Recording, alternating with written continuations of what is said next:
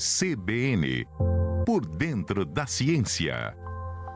Professor Adilson de Oliveira, da UFSCar, fala com a gente agora sobre o um novo projeto da NASA que trará a espaçonave Orion. Ele explica melhor essa novidade para a gente. Professor, bom dia. Bom dia, amigos da CBN. Hoje vou comentar com vocês a respeito da missão Artemis 1 que vai fazer seu último sobrevoo da Lua exatamente hoje, dia 5 de dezembro, e começar o seu retorno de volta aqui para a Terra. Essa missão Artemis 1 ela tem justamente o objetivo da NASA testar a espaçonave Orion, que vai levar astronautas na Lua, com previsão para 2023 ou muito mais provável em 2024. Essa foi um teste, ou seja, a nave espacial Orion chegou até a Lua, ficou em órbita lunar, porém foi um teste não tripulado, no qual foram testados todos os sistemas da nave em condições muito mais tranquilas do que quando levara, quando vai levar seres humanos. Já na década de 60, quando tiver corrida espacial, várias Apolo, Apolo 8, Apolo 10, fizeram esses testes em torno da Lua, porém já com astronautas, ou seja, correndo muito mais risco.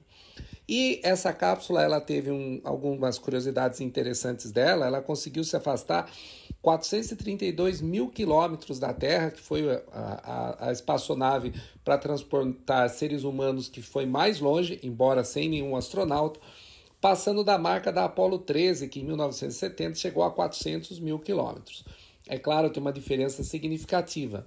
Nesse caso, a Artemis está sendo feito testes, no caso da Apollo 13, para quem até assistiu o famoso filme com o mesmo nome, sabe que foi uma situação desesperada da NASA para tentar resgatar os astronautas, pois houve um, um, um problema naquela espaçonave.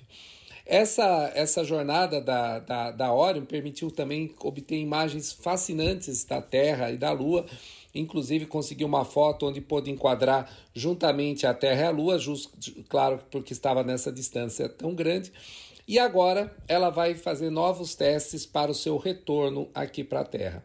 Então ela vai fazer um teste no qual ela vai se aproximar novamente da Lua, vai ficar um, fazer um sobrevoo sobre a superfície da Lua a apenas 128 quilômetros de distância, onde daí ele vai acionar o motor principal para que ela ganhe velocidade e aí seja arremessada de volta para a Terra. Nesse processo, então, a nave ela vem para a Terra, vai, vai chegar mais ou menos no dia 11 de dezembro a uma velocidade de 40 mil quilômetros por hora.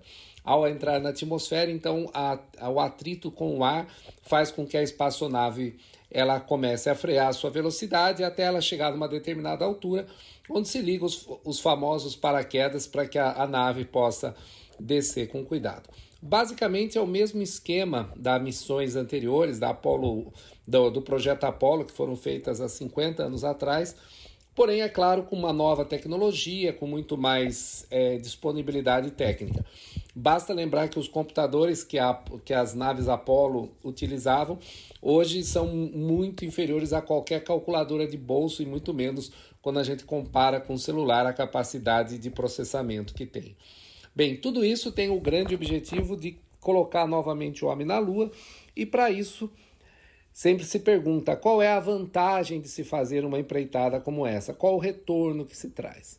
Bem, sem dúvida nenhuma você tem retorno científico, pois você vai descobrir novas coisas sobre a Lua, pode descobrir novos materiais que tenham na Lua e talvez um dia você possa construir uma base na Lua mais permanente, que também permitirá fazer lançamentos de naves espaciais para, por exemplo, Marte, pois a gravidade da Lua é bem menor. E lógico, isso é um grande desafio tecnológico. E o desafio tecnológico, você vai resolver alguns problemas específicos que depois poderão ser aplicadas em outras tecnologias do cotidiano.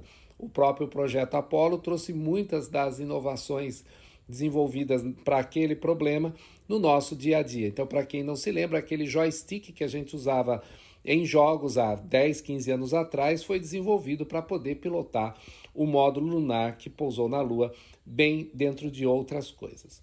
Esperamos então que dê certo esse retorno da nave Orion aqui para a Terra e que isso permita então que em 2023 ou 2024 tenhamos novamente seres humanos caminhando sobre a Lua pois é como disse o astronauta Neil Armstrong, era um pequeno passo para um homem, mas um grande salto para a humanidade.